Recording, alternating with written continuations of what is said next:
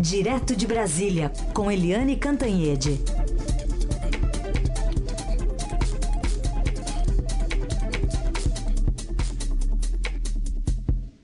Bom dia, Eliane, como vai? Bom dia, Carolina, bom dia, ouvintes. Começar falando sobre a primeira visita presidencial, né, que Bolsonaro recebeu e foi de Maurício Macri da Argentina. É, eles que revisaram o acordo para evitar problemas em extradições, falaram sobre Venezuela. Aliás, Macri foi bastante incisivo né, em classificar como ditadura o regime venezuelano. Mas, enfim, é uma situação que a gente observa também pelo, pelos interesses né, dos dois países em estabelecer algumas agendas, não, Eliane? Com certeza, né? O Brasil e a Argentina têm uma relação muito próxima, muito próxima. Né? E durante muitos anos, eu diria até décadas, é, toda a estratégia militar, todos os estudos militares no Brasil eram teoricamente usando a Argentina como inimigo. O alvo era a Argentina, os exercícios e tal. E aí, mesmo no regime militar, isso já veio reduzindo bastante a partir do governo Ernesto Geisel, e depois, com a redemocratização, com o presidente José Sarney, houve uma aproximação muito grande, porque o Sarney no Brasil e o Alfonsin na Argentina eram dois humanistas, eles aproximaram muito os dois países, que têm, inclusive, um acordo nuclear muito interessante, porque quando começou essa onda nuclear no mundo, os dois países se colocaram. A Argentina foi muito rápida nisso é, mas depois, com a aproximação, né, os dois têm aí um pacto, um acordo em que podem vigiar uh, o desenvolvimento nuclear do, do outro país. Então, os dois estão muito próximos e hoje uh, o Brasil e a, a, Argentina é o terceiro é, parceiro comercial do Brasil. O primeiro é a China, o segundo os Estados Unidos e o terceiro a Argentina, para vocês verem a importância da Argentina para o Brasil. Né? No ano passado foi um fluxo de comércio de 26 bilhões de dólares entre Argentina e Brasil. Ou seja, são muito próximos. Além disso, você tem uma afinidade ideológica também. Você tinha da Cristina Kirchner com a Dilma, agora a Cristina Kirchner está tendo muito problema com a justiça e com a polícia na Argentina, como o PT aqui no Brasil, e o Bolsonaro e o Macri, o Maurício Macri, também têm muita identidade ideológica, né? Os dois conversaram bem, fizeram esse acordo de extradição que facilita. Tem argentino aqui, cometeu crime lá, está sendo investigado, despacha o camarada. Não tem muito lero-lero, inclusive reduziram bastante aí as instâncias diplomáticas para tentar evitar extradição facilitaram tudo isso, discutiram comércio, segurança, fronteira e discutiram também o grande problema da região, que é a Venezuela. Como você disse, realmente o Macri foi muito mais incisivo, porque taxou na lata o regime Maduro de ditatorial e disse que é um regime inaceitável. Portanto, é, foi a primeira visita e faz sentido que seja mesmo, porque Argentina e Brasil são muito importantes. E eu nem citei aqui que os dois foram os líderes aí na criação do Mercosul, que inclui também Paraguai e Uruguai. Eliane, o Ministério do Meio Ambiente informou ontem que não deve suspender os convênios ou parcerias com ONGs que estejam em execução. Só que essa semana a pasta divulgou né, um ofício determinando a suspensão de alguns convênios com o terceiro setor por 90 dias, e aí técnicos, entidades temiam a paralisação de projetos. De qualquer forma, o foco do governo Bolsonaro parece mesmo é, ter sido mirado aí nas ONGs, o que também não chega a ser uma surpresa, certo? Não, desde a campanha, sabe, Carolina, desde a campanha que o presidente, agora presidente Jair Bolsonaro, é, é, ataca as ONGs.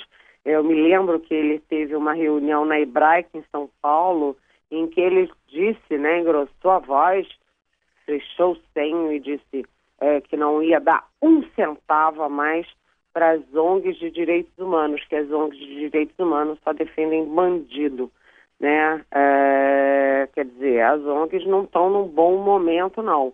Agora, também você tem né, no, do outro lado do lado dos, dos, da, do ambientalismo, né? o Ernesto Araújo, que é o chanceler, ele fala do ambientalismo com um certo ar de deboche, assim como o ambientalista fosse aquele ser de esquerda que usa esse discurso de defesa do meio ambiente para atacar os valores ocidentais, ou seja, seria um grande acordão ali, um grande instrumento das esquerdas internacionais.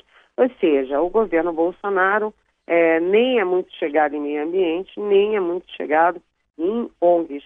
E hoje saiu um relatório da, de uma ONG, que é a, a Human, uh, Rights, uh, Human Rights Watch, né, que é uma ONG super importante na área de direitos humanos, fazendo críticas, e inclusive lembrando que no dia 1 de janeiro, no dia da posse, o Bolsonaro é, soltou uma é, medida provisória é, dando ao secretário de governo, que é um general, general Santos Cruz, é, o direito de supervisionar, monitorar, fiscalizar, etc., as ONGs, inclusive aquelas ONGs é, que não recebem dinheiro público. Então, essa ONG, a Human Rights Watch, que passou é, essa semana em Brasília, com representantes em Brasília, conversando com é, pessoas é, da, da, do governo, é, lembra que isso pode minar a independência das ONGs, que tem muita função aqui no Brasil na área de direitos humanos, na área de meio ambiente, principalmente, mas não só nisso, em várias áreas. É, então, é aquele negócio, vamos devagar. Cuidar do dinheiro público, sim. Essa é, é importante, sim, saber como está sendo usado, por quem está sendo usado, em que objetivo está sendo usado dinheiro público. Isso é bom, cautela. Agora, é usar é, aí uma, um preconceito ideológico, achando que ONG é coisa de esquerda, e começar a perseguir ONG, eu acho que não é um bom caminho, porque as ONGs além de serem independentes, elas também elas são um braço auxiliar do governo em muitas questões. Ai do Brasil sem ONGs nessas duas áreas, né, direitos humanos e, e meio ambiente, elas são muito importantes. A gente não pode tratar isso como questão ideológica, mas olhar pragmaticamente sob o ponto de vista do interesse da nação brasileira. Liane, queria falar contigo ainda sobre essa comitiva de ministros que visitam Roraima hoje para acompanhar a situação de imigrantes venezuelanos que vivem no estado. Mas o governo não disse que dispensava o trabalho de um marqueteiro? Boa pergunta, dona Carolina Herculin. Porque é o seguinte, é, o governo é, Jair Bolsonaro, ele rompeu, né, saiu do Pacto Mundial de Migração. Isso pegou mal, né, na Europa, em muitos países. O que está acontecendo no Brasil? Sair do pacto de migração que não obrigava ninguém a nada, que era só uma coisa assim de acolhimento, de enfim, de cuidado com as pessoas que já estão em situação tão vulnerável, não obrigava nada, não tinha custo nenhum, foi só uma questão ideológica mesmo. Né? E depois de tudo isso, depois de muitas críticas, o que, que o governo faz agora? Juntou seis ministros, inclusive o ministro da Defesa, da Educação, da Saúde, Direitos Humanos, etc., para ir a Roraima para acompanhar em loco a situação dos é, imigrantes venezuelanos, como eles estão vivendo lá, como estão sendo tratados, é, enfim, é, dar uma olhada e dar uma resposta também a isso. Ou seja, sai do pacto, mas mostra, olha, cuidamos bem dos nossos imigrantes. Então, foi uma ação, como você disse, marqueteira, sim. Foi para dizer, olha, é, não estamos descuidando de, dos nossos imigrantes, não. Agora, os imigrantes é, estrangeiros no Brasil são tão pouquinhos, né? É 0, não sei o quê por cento da população, é uma coisa muito pequenininha. O problema agora é que os imigrantes brasileiros no mundo é que ficaram meio jogados fora é, sem o Brasil assinar o Pacto é, Mundial de Imigração, que eu lembro que tem 162 assinaturas, 162 países, e o Brasil virou as costas para isso. Mas está lá, é, marketando lá em Roraima hoje, e provavelmente vai fazer um relatório bonito defendendo os imigrantes venezuelanos, pelo menos que, é, que seja bom para os nossos venezuelanos aqui, coitadinhos, que estão fugindo de uma desgraça enorme no país deles. É isso. A gente também faz uma conexão agora com a Suíça. O Jamil Chad está conosco. Tudo bem, Jamil? Carol, bom dia, bom dia, Eliane, a todos. Bom, Jamil, vamos falar sobre essa decisão de alguns países europeus aprovando barreiras contra o aço brasileiro. Tinha muito produto inundando o mercado local lá? Olha, é curiosa essa história, viu, Carol? Porque, de fato, ela é a segunda rodada, vamos dizer assim, da guerra comercial, que já começou com os Estados Unidos e China. Só para o ouvinte entender, é, os americanos colocaram barreiras ao aço mundial, é, justificando, inclusive, que existe uma uma importação excessiva, principalmente do aço chinês. É, e o que aconteceu foi que no mercado internacional, o aço, os produtos siderúrgicos, siderúrgicos que iam para o mercado americano acabaram sendo, é, vamos dizer assim, é, ganhando um novo trajeto, ganhando novos mercados, entre eles o mercado europeu, que, segundo Bruxelas, acabou sendo inundado pelo produto estrangeiro desde essa primeira fase da guerra comercial. E aí, o que fizeram ontem os governos europeus foi justamente o de adotar novas barreiras contra o aço vários países, China, Índia, Turquia, etc., mas também sobre o aço brasileiro, a Europa, que representa aí quase 20% das exportações brasileiras de aço ao mundo. E aí, a gente tem 26 produtos siderúrgicos brasileiros que serão taxados, ou seriam taxados, a China tem 16, Turquia tem é, 17, 15 na Índia. O Brasil ele vai, vai sofrer mais, né? Na verdade, Carol, é, é o, é o contrário. São 26 produtos no total que a União Europeia aplicou. O Brasil só é afetado em sete deles. Ah, entendi. É, mas mesmo assim, mesmo assim, esses sete são muito significativos. Hum. É uma exportação muito importante que acontece que a Europa então coloca é, uma, um teto, uma cota o Brasil pode exportar até tal volume e não pode passar disso. Se uhum. passar disso, paga uma sobretaxa de 25%. Agora, o que é importante em termos políticos, em termos gerais, eu diria da, da política internacional, não é tanto o número de, de folhas de aço, tubos, etc., mas é o fato de que estamos já entrando na segunda rodada das retaliações, das medidas protecionistas, isso tudo já começando com o Trump no ano passado e agora já se ampliando. Isso é justamente disso que a OMC fala quando diz, se diz preocupada com a proliferação de medidas protecionistas. É exatamente isso. Os americanos adotam a primeira, depois vieram os chineses retalhando, e agora os europeus é, seguindo o mesmo caminho para supostamente evitar. Pois Como é, disse, Jamil, é, a Keliane, é, e isso vai parar na reunião é, de Doha na semana que vem né, a questão aí dos Estados Unidos estarem liderando esse movimento nacionalista, quando Doha é, a, é enfim, é a meca da globalização.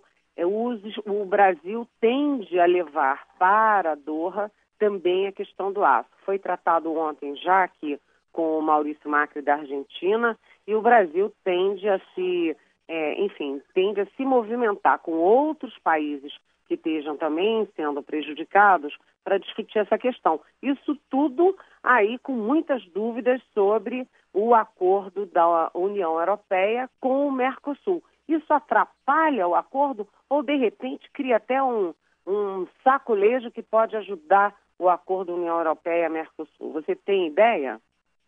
Eliane, tem toda a razão. Esse é um ponto fundamental, porque esse comércio é importante, mas ele ele atrapalha. Por que, por que ele atrapalha? Porque ele é mais um sinal de que qualquer, eh, vamos dizer assim, mexida no comércio internacional, a reação, por enquanto, tem sido a do protecionismo, e não o contrário, e não a abertura. E aí você tem, por exemplo, é curioso porque é, dentro da Comissão Europeia, ontem, quando essa decisão foi votada, é, alguns, dos, alguns dos atores ali chegaram a alertar, olha só, é, não, é, não é apenas algo positivo essas medidas protecionistas para o nosso mercado. Os usuários de aço da União Europeia vão sofrer, porque, claro, vão precisar comprar aço local, normalmente mais caro. Então, você teve, por exemplo, uma carta enviada pelas maiores montadoras europeias, curioso, né? porque você tem aí justamente o próprio setor privado europeu alertando, mas no caso o usuário do produto siderúrgico alertando a Comissão Europeia de que, olha só, é, de repente é o nosso próprio carro da BMW, da Mercedes, da Fiat, etc., que vai acabar custando mais caro. Você tem toda a razão. Em Davos, o que vai acontecer é justamente um debate muito claro entre os nacionalismos econômicos e a promessa de uma globalização em que todos ganhem.